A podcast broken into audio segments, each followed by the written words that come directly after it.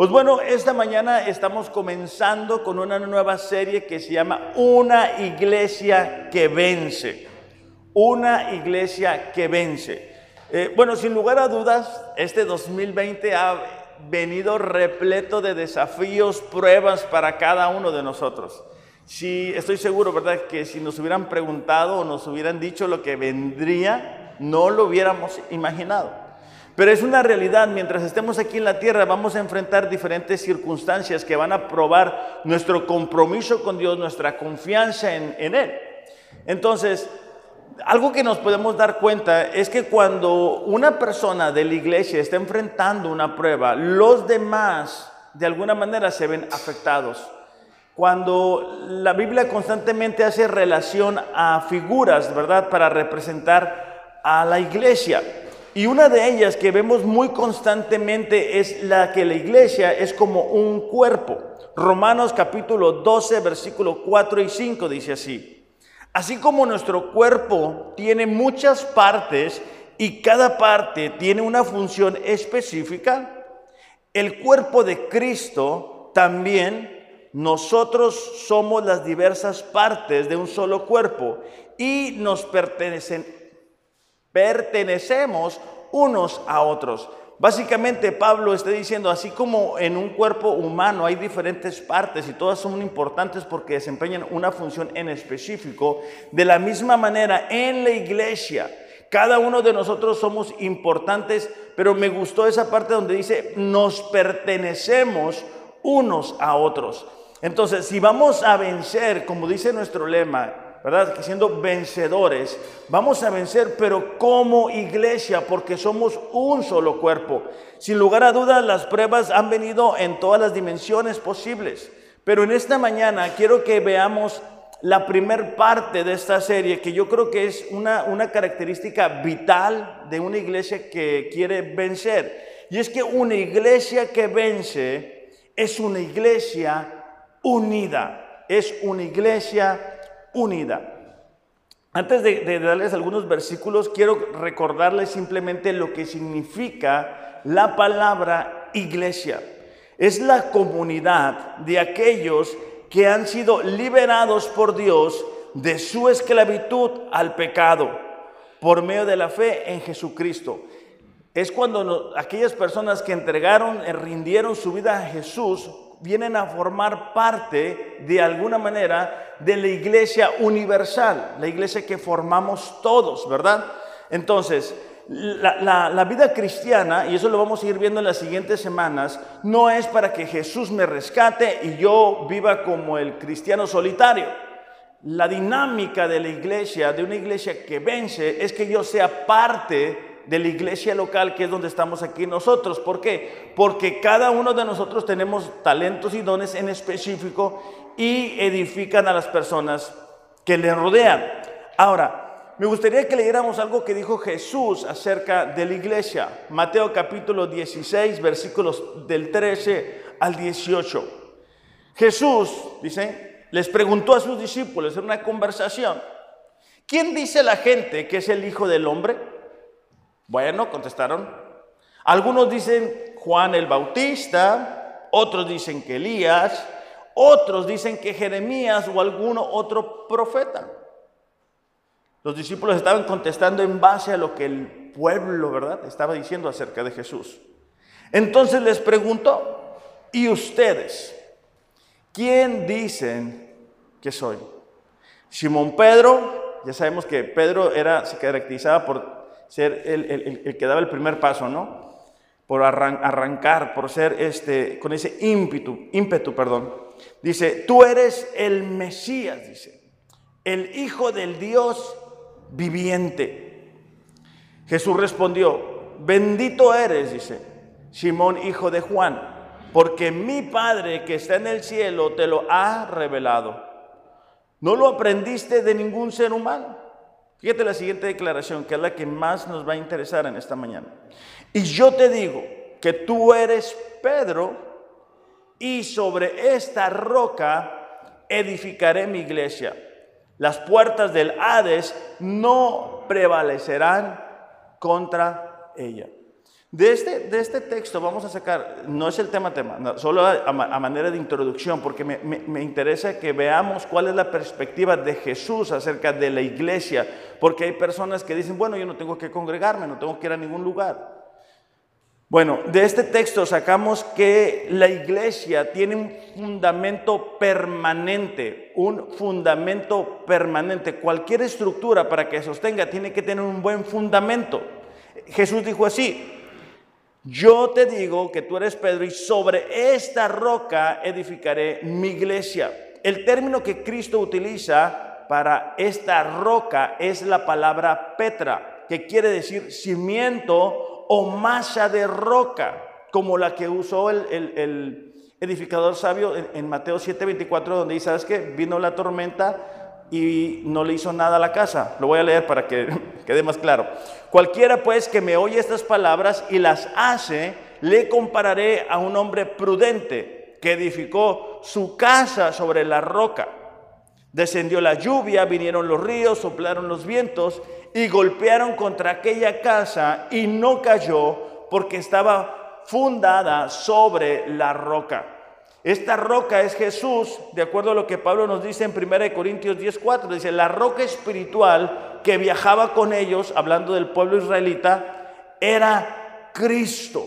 Entonces, la iglesia tiene un fundamento que es permanente y ese fundamento que es permanente es Cristo. La iglesia tiene una expectativa positiva. ¿Por qué? Porque Jesús dijo, sobre esta roca edificaré la iglesia y dice, yo edificaré mi iglesia. Estamos enfrentando momentos difíciles, momentos complicados como iglesia y es importante recordar que la iglesia es de Jesús, que debemos de tener la expectativa correcta de que Él lo va a hacer. Él está comprometido con la vida de la iglesia, Él ha prometido el éxito para la iglesia. La tercera verdad es de que la iglesia es propiedad de Cristo. Él dijo, edificaré la iglesia, dice, edificaré mi iglesia. Primera de Corintios 6, 19 al 20 dice, ¿no se dan cuenta de que su cuerpo es el templo del Espíritu Santo? Quien vive en ustedes y les fue dado por Dios. Ustedes no se pertenecen a sí mismos porque Dios los compró a un alto precio. Por lo tanto, honren a Dios con su cuerpo. Entonces nos damos cuenta que la iglesia tiene un fundamento permanente que es Cristo Jesús, que tiene una expectativa positiva, es decir, que vamos a alcanzar el éxito porque Él la está edificando. Y número tres, que le pertenece a Cristo porque Él la compró a precio de sangre. Entonces, como dijimos, una iglesia que vence es una iglesia unida. Juan, en Juan, perdón, 17, 21, Jesús hablando dijo esto en una oración al Padre. Te pido que todos sean uno. Estaba hablando de sus discípulos y de aquellas personas que después iban a creer en Él. Así como tú y yo somos uno. Es decir, como tú estás en mí, Padre, y yo estoy en ti y que ellos estén en nosotros, para que el mundo crea que tú me enviaste. Jesús estaba orando en el capítulo 17 de Juan, le está pidiendo al Padre que la iglesia se mantenga unida. Porque cuando una iglesia se mantiene unida, da oportunidad a que la gente que no conoce a Cristo vea que en nosotros hay algo diferente. Primera de eh, Corintios 1.10 dice, amados hermanos, les ruego por la autoridad de nuestro Señor Jesucristo que vivan en armonía los unos con los otros. No sé si a ustedes les ha tocado estar en, en casas donde el ambiente es muy feo, donde se hablan muy feo, donde se tiran las cosas, donde está, a mí, me, a mí me tocó una ocasión, bueno, varias ocasiones, pero una de ellas, yo estaba chico todavía, así como, como Ariel más o menos, ah, no más chico, y estaba en casa de un amigo y estábamos jugando, este, en aquel tiempo se usaba el, no, no se acuerdan ustedes, el Nintendo, ¿se acuerdan del Nintendo? Ok, no, pues bien, ahí bien emocionado, ¿no?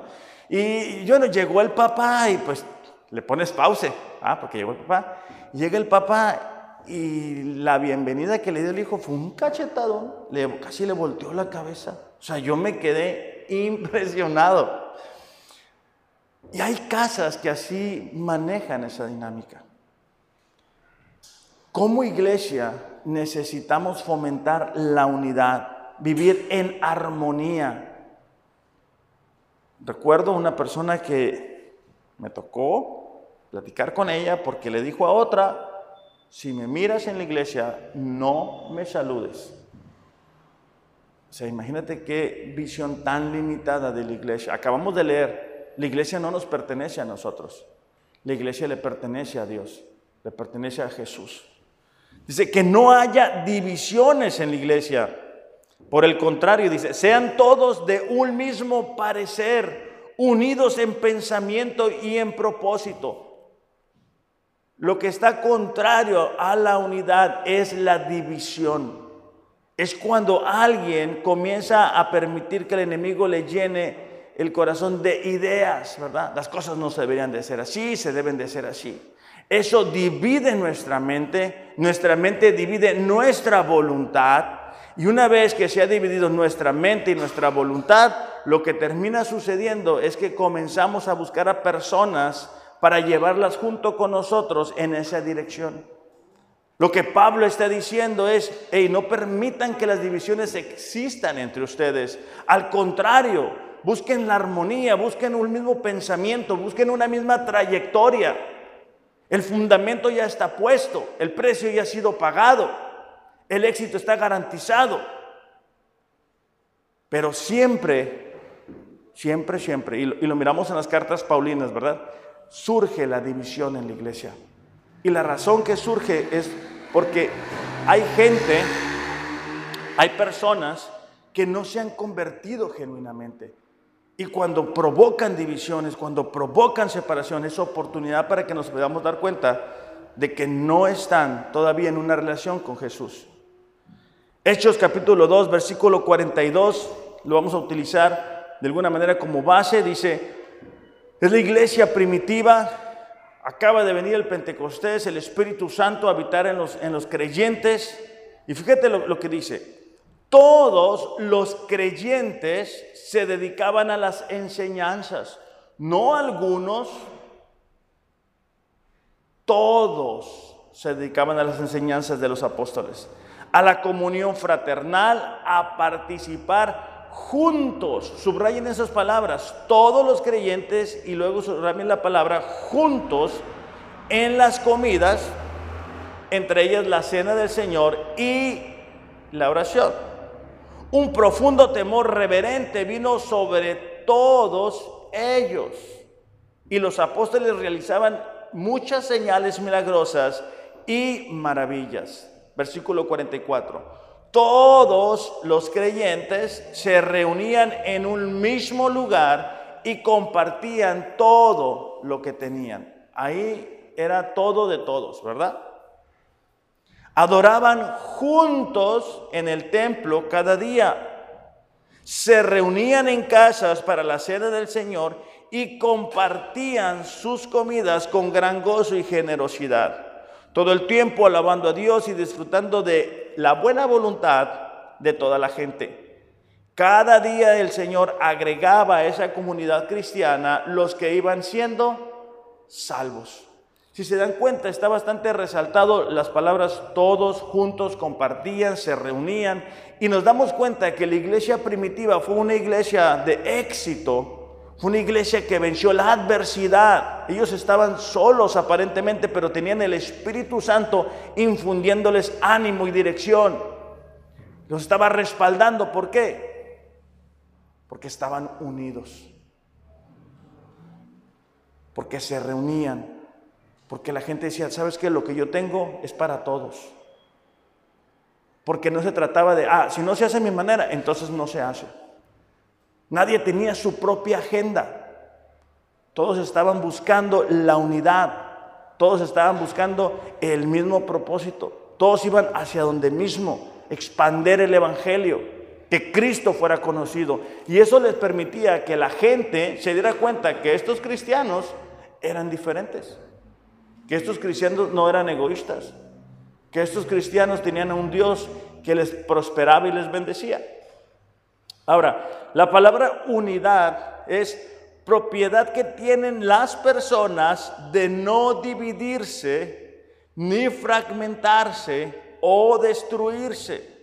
Propiedad que tienen las personas de no dividirse, no fragmentarse o destruirse.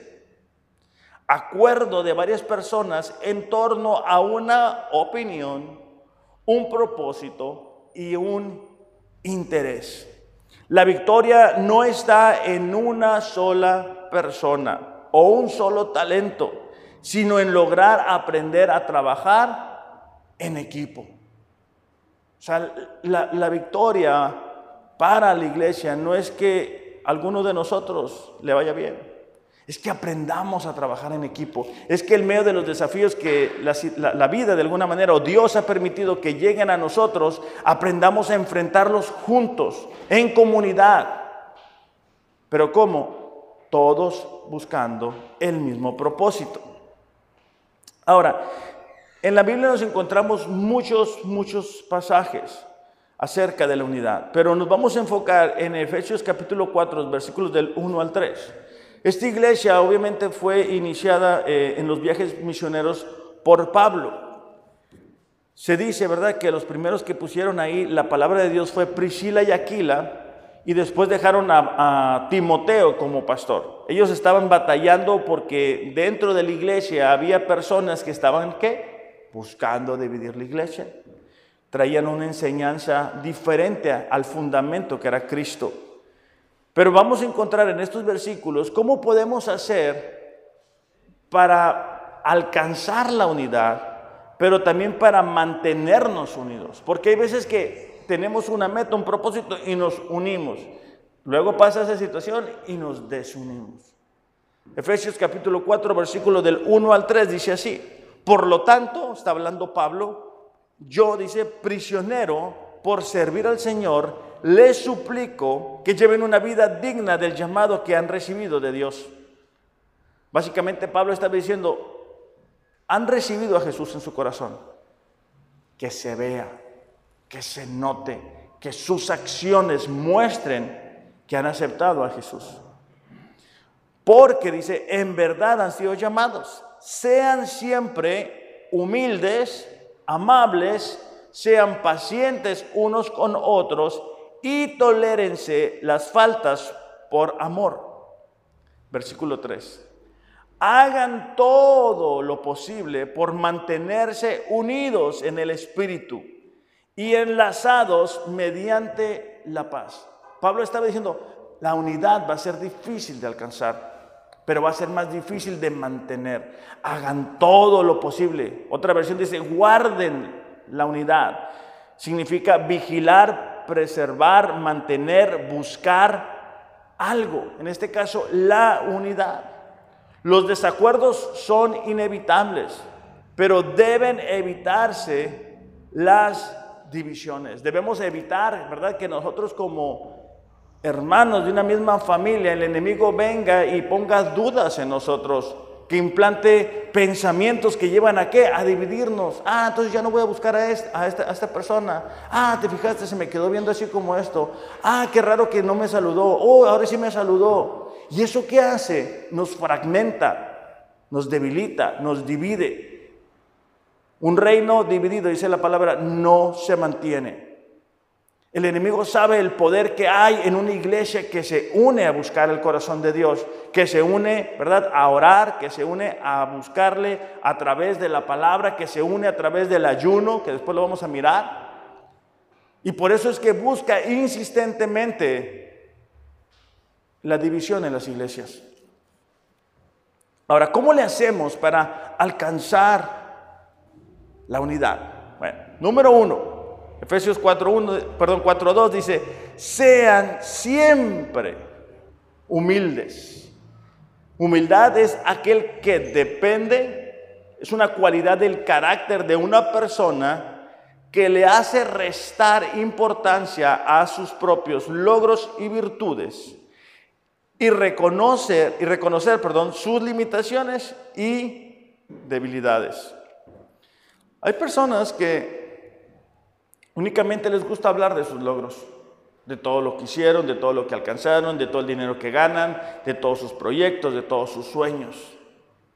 Y eso, si nos damos cuenta, evita o, limita la posibilidad para nosotros de relacionarnos con esta o aquella persona. El ejemplo más grande que tenemos de humildad es Jesús. Mateo 11, 28 dice, aprendan de mí que soy manso y humilde de corazón. Jesús podía relacionarse con personas de alto, bajo, medio nivel, con mujeres, con hombres, con jóvenes. ¿Por qué? Porque Él era humilde, a pesar de ser Dios, ¿verdad? Filipenses 2.3 dice, no hagan nada por egoísmo o vanidad, es decir, orgullo, más bien con humildad consideren a los demás como superiores a ustedes. Ahora, la, humildad no es tirarnos al suelo. O sea, no es decir, ah, pobrecito de mí, nunca voy a poder avanzar, nunca voy a poder dejar este pecado. Eso no es humildad, eso es conformismo. ¿Okay? La humildad me permite ver hacia afuera, hacia los intereses de las demás personas que me rodean y no enfocar mi interés únicamente en mí. O sea, no, humildad a mí me permite decir, bueno, ¿qué, es lo mejor para el grupo? Yo quisiera hacer esto y aquello, pero ¿qué les parece? ¿Qué hacemos entre todos? Ah, ok, hacemos esto. ok, está bien. No considero que mis logros o mi lugar sea más importante para hacer mi voluntad. La humildad también me permite revisar mis motivaciones. Por eso Pablo está diciendo, no haga nada por orgullo, no haga nada para que la gente te vea. No hagas nada por eso. Al contrario, aprende de Jesús que se despojó a sí mismo, ¿verdad? Y tomó la forma de humano. La humildad no es pensar menos de ti mismo, es pensar menos en ti mismo. ¿Ok? Lo voy a repetir. La humildad no es pensar menos de ti mismo o ti misma. Es pensar menos en ti mismo, es considerar que es lo mejor para todos, qué es lo que nos funcionaría mejor para nosotros como iglesia. Primera de Pedro 3.8 dice, en conclusión, Pedro hablando a los cristianos que estaban enfrentando gran persecución, sean todos, dice, de un mismo sentir. Tengan todos armonía compasivos, fraternales, misericordiosos y de espíritu humilde, es decir, la actitud interna del corazón. ¿Cómo serían nuestras relaciones si consideráramos la humildad una parte vital en ellas? Es decir, si buscáramos intencionalmente todos los días mantenernos en humildad, constantemente, ¿verdad? conceder muchas veces, a veces, el, derecho de la duda, porque muchas veces creemos que algo está pasando o alguien está diciendo algo y es en nuestra contra. Pero cuando nosotros nos mantenemos humildes, cuando nosotros no nos creemos más importantes que nadie, cuando nosotros vamos a cualquier lugar, ¿verdad? Sin querer exigir algo, un trato especial, o sin querer que vean que traemos dinero, sin querer ser orgullosos, eso nos permite dar testimonio de nuestro Dios. Estamos hablando de que la unidad comienza aquí en la iglesia. Aquí el trato entre nosotros debemos de, ser humildes. Pero esa humildad sale de estas cuatro paredes. Y ahorita que nos vamos a ir a comer, ¿verdad? Tratar de ser humildes. ¿Cuántos de nosotros podríamos tener una relación estrecha e íntima con una persona orgullosa? Es difícil. Es difícil mantener una relación con una persona que está jugando al yo-yo, ¿verdad? Que solamente habla de yo hice esto, yo hice lo otro, yo gané esto, yo. Oh, pues esto, déjame platicar, déjame, yo también tengo algo que decir. Primera de Timoteo 1.15, ¿verdad? Eh, Pablo, una persona que hizo tantas cosas para Dios que le levantó iglesias, discípulos. Él dice, ¿sabes qué? Dice, la siguiente declaración es digna de confianza y todos deberían aceptarla. Cristo Jesús vino al mundo para salvar a los pecadores, de los cuales yo soy el peor de todos. Pablo no estaba diciendo, "Ah, no saben quién soy yo, soy el apóstol. Ahora como lo miramos en las televisiones, ¿va? O sea, bueno, este, él, él, él, él se mantenía humilde, él se recordaba de dónde lo había tomado Dios. Él no, no quería un trato especial, por el contrario, él decía, ¿sabes qué? Yo soy el peor de todos, soy el primero, el primer pecador. Entonces, la humildad es una característica propia de los sujetos que son modestos, que no se sienten más importantes, que no necesitan que todo México se entere, ¿verdad?, de lo que han logrado, de lo que ganan, de lo que hacen, de todo lo que sepan, sino que mantienen una actitud humilde. En ocasiones podemos mantener una relación de humildad con Dios, pero batallamos en una relación de humildad con las personas que nos rodean. Si una persona se cree superior a las personas que le rodean, difícilmente va a querer ser humilde con ellas. Entonces, la humildad no es únicamente la base de nuestra relación con Dios, sino debe de serlo también en nuestras relaciones con las demás personas. Y aunque estamos hablando de la vida de iglesia, eso comienza en casa, en el trato con nuestra esposa, con nuestro esposo, con nuestros hijos. Ser humildes. No creer que el hombre es más importante que la mujer, ni la mujer es más importante que el hombre. Simplemente tenemos roles distintos. Pero el tener una actitud de humildad nos da la oportunidad de dar testimonio a las personas que nos rodean. Entonces, la primera virtud que necesitamos tener es la humildad. Aún Moisés, ¿verdad? Dice números 12:3, Moisés era el más, perdón, era muy humilde, más que cualquier otra persona en la tierra. Imagínate para mover todo el pueblo de Israel, ¿verdad? Y bien rebeldes y desobedientes, incrédulos, solamente al tener una actitud de humildad. La segunda virtud es amabilidad. Efesios 4 dice, sean humildes y amables. Amable es que es complaciente, agradable y delicado en el trato con las demás personas. Es un valor que fundamenta el respeto, el afecto y la benevolencia hacia las demás personas. Es muchas veces cuando no cuidamos lo que decimos o cómo lo decimos. Tenemos que aprender a respetar a la, gente que nos rodea, al vecino, al compañero de trabajo, al jefe, a los familiares. Ser cuidadoso con lo que decimos, ¿verdad? Muchas veces estamos esperando una oportunidad para darle un biblazo, mandarlos al infierno. Y eso cierra las puertas. Ahora, vuelvo a lo mismo. La armonía se fundamenta en el respeto que nosotros nos tengamos, en cuán amables podemos ser, en un buenos días, en cómo estás, cómo te has sentido, estoy preocupado, estoy preocupada por ti. Eso es ser amable. Recordar que el mundo no gira alrededor de nosotros. ¿Por qué? Porque dijimos que todos somos un cuerpo. Entonces, si algo le afecta a Carlos, me debe de afectar a mí. Si algo le afecta a Nefi, me debe afectar a mí. Entonces debo de cuidar mucho lo que digo y cómo lo digo. Muchas veces tenemos que aprender a decir, discúlpame, lo siento, me equivoqué. Quizá tiene una buena intención, pero tengo que reconocer que me equivoqué. Y eso que sana una relación, permite, ¿verdad? Que podamos mantenernos unidos, porque esto, ah, ok, podemos continuar entonces.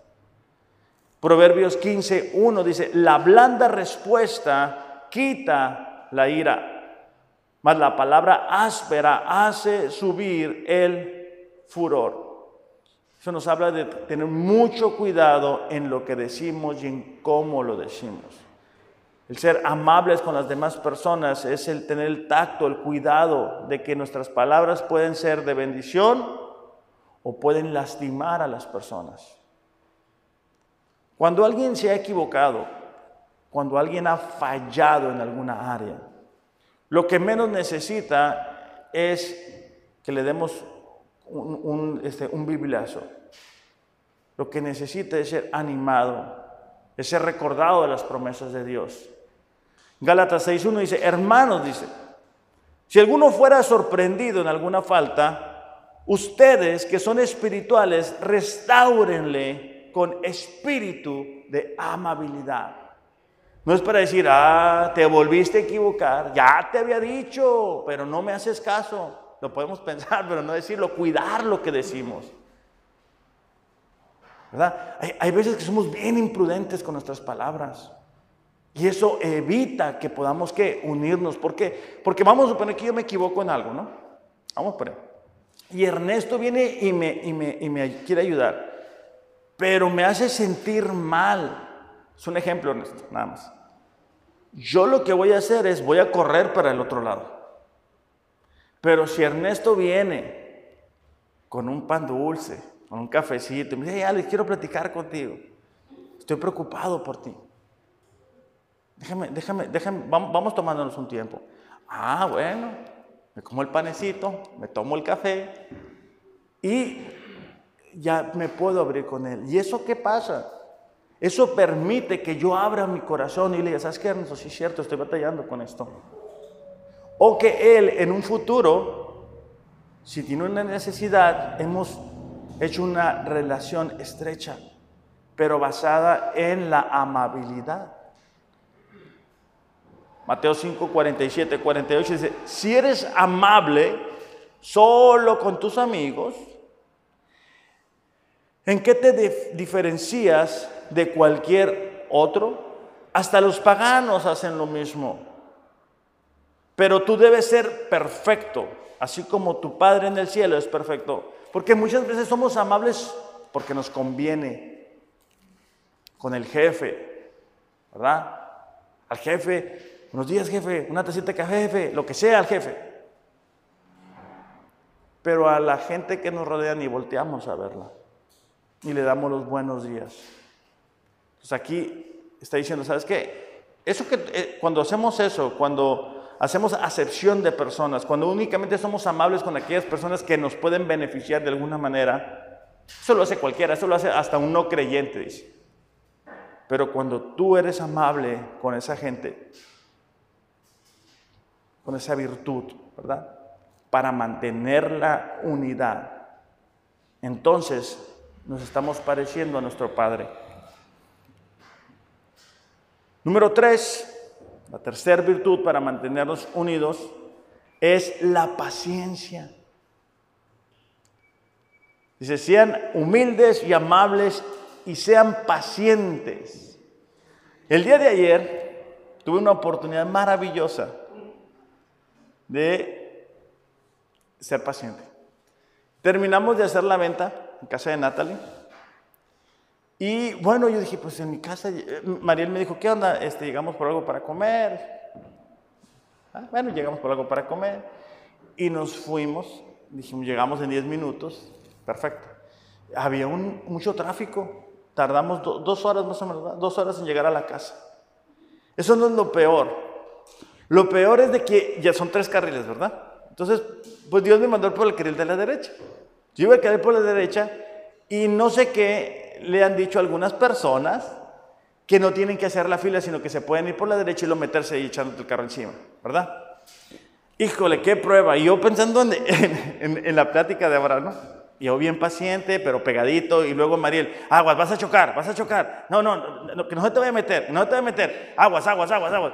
¿Te fijaste? Se fue por la derecha, se te va a meter. Entonces hasta que llegó el punto donde un pickup bien alto y Mariel me dice, se te está metiendo, se te está metiendo. Entonces yo le doy, no, te va a chocar. Dije, no, pues, ¿qué hago? ¿Qué hago? Dije, no, pues que se meta, ¿no? Se mete el pickup. Y la verdad, tengo que aceptarlo en mi corazón. O sea, la verdad, todo el camino iba diciendo, ¿por qué te metiste? O sea, yo debería estar ahí. Tú estar atrás, afuera. El Picasso sale, ¿ah? porque no se conformó, sino que se quiso ir por otro lado. Y tengo que aceptar. Me dio gusto. Ah, qué bueno que se fue. Avancemos. Y se quedó afuera. Entonces yo estaba pensando todo eso, ¿no? Y me dice Mariel, ¿sabes qué, mejor Me siento mal. Porque me da gusto que el Picasso haya quedado ahí atrás afuera, me fue el tráfico, atorado. No, le digo, arrepiéntete, pecador.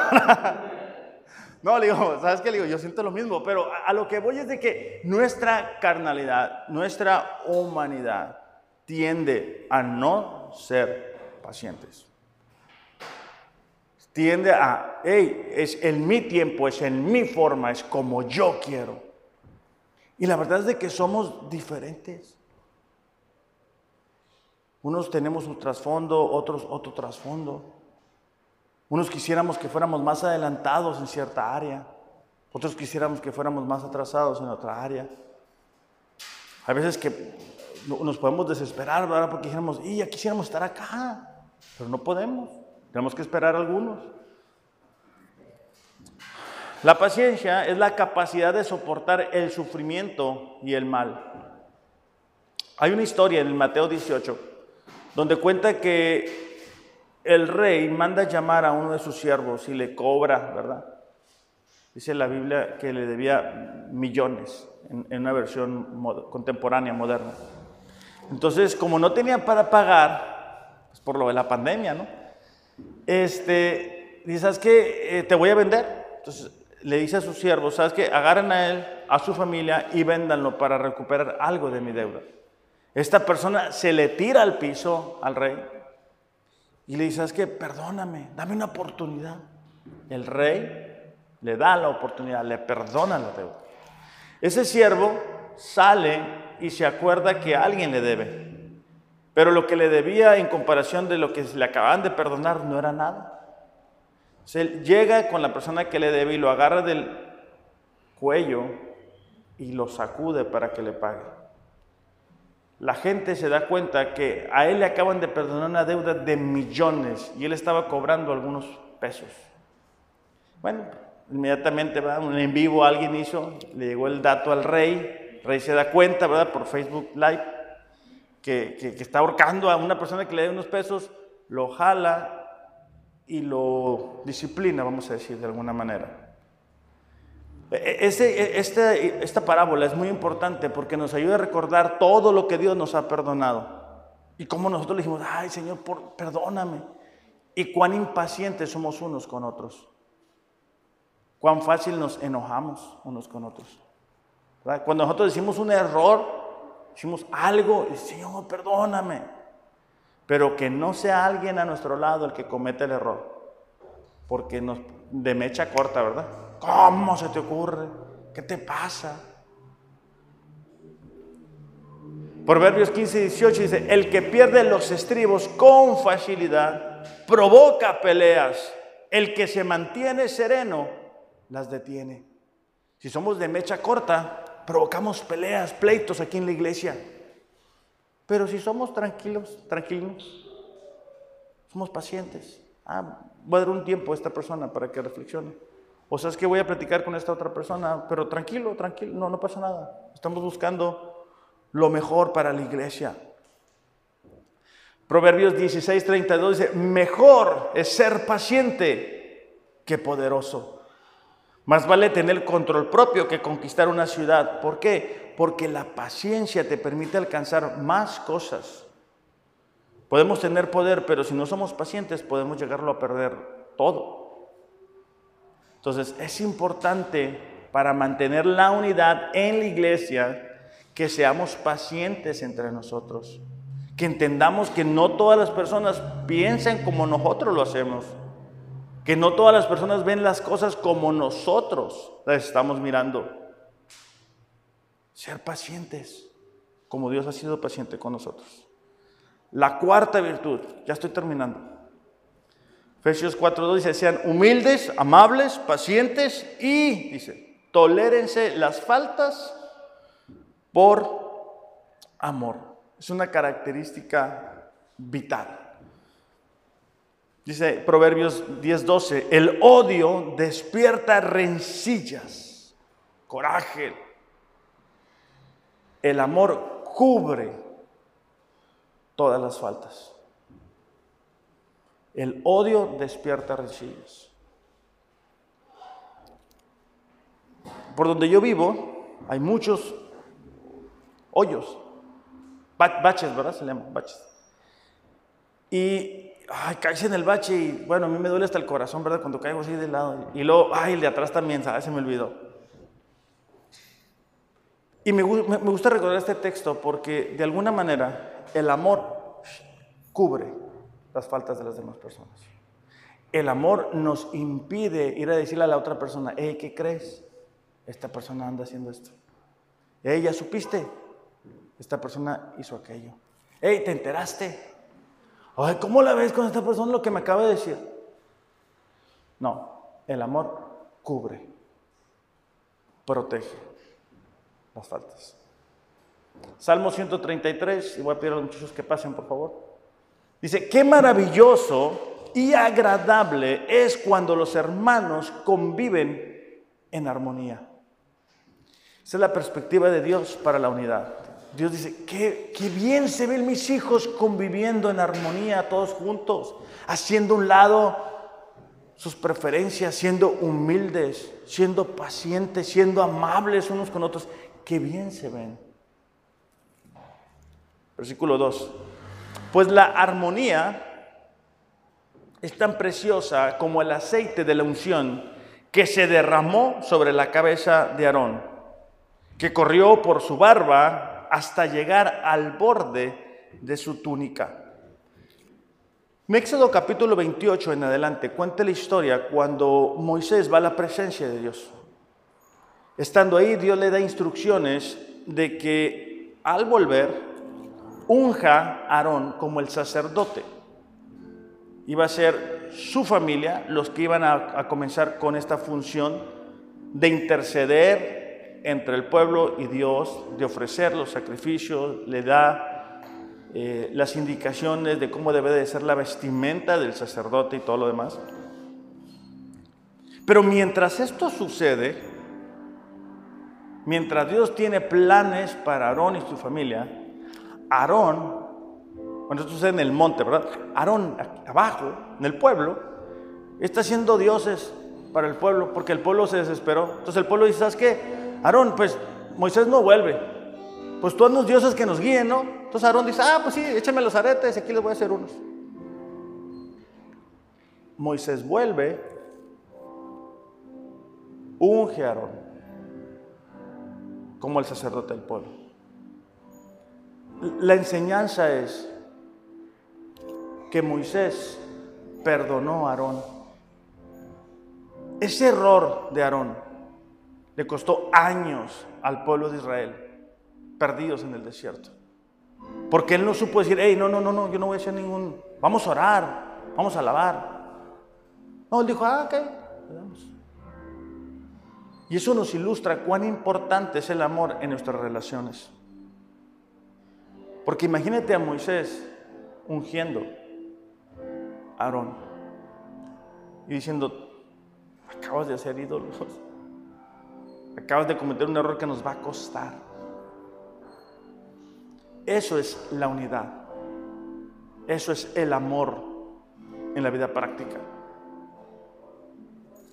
Dice, la armonía es tan refrescante como el rocío del monte Hermón que cae en las montañas de Sión. El monte de Hermón es un monte muy grande. Ahí cae el rocío y comienza a descender.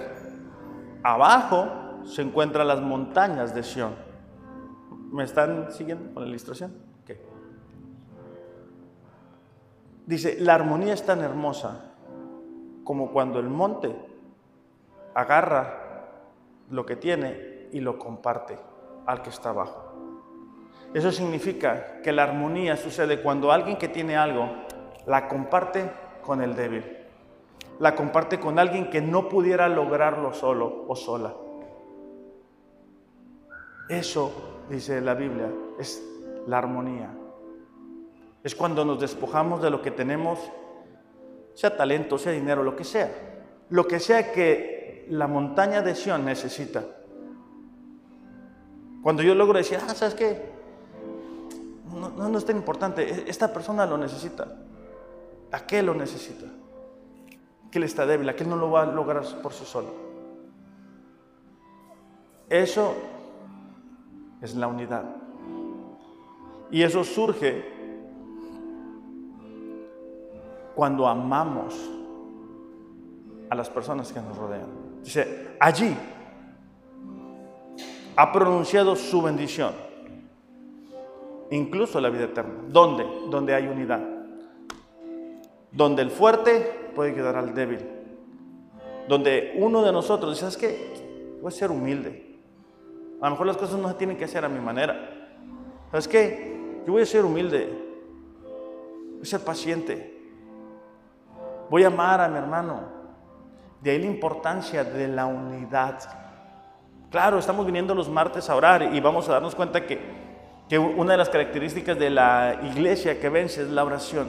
Pero el fomentar la unidad, el, el venir a orar es parte de eso. El estar aquí es parte de eso. Entonces, si queremos tener una iglesia que venza la adversidad, las pruebas que estamos enfrentando, necesitamos comenzar a qué? A buscar la unidad. Al principio te decía que Jesús dijo, ¿sabes qué? Esta es mi iglesia. Yo voy a edificar la iglesia y las puertas de los Hades no van a prevalecer contra ella. Se pagó un alto precio por este lugar. Pero nosotros necesitamos que fomentar la unidad, mantener la unidad, desarrollar estas virtudes para que de esa manera podamos tener una iglesia que vence. ¿Por qué no nos ponemos de pie? Y hace rato cantábamos una canción que dice, creo en ti. ¿va? Entonces, platicando Ariel conmigo, se le hizo una pequeña modificación. Y en uno de los coros, en lugar de decir, vamos a, creo en ti, vamos a decir, creo lo que harás aquí, ¿verdad? Vamos a declarar que vamos a creer en lo que Dios va a hacer aquí, en este lugar. Quizá físicamente todavía no lo podemos ver, pero eso es tener fe. Creer lo que Dios va a hacer aquí en Sede Rosarito. Vamos a cantar juntos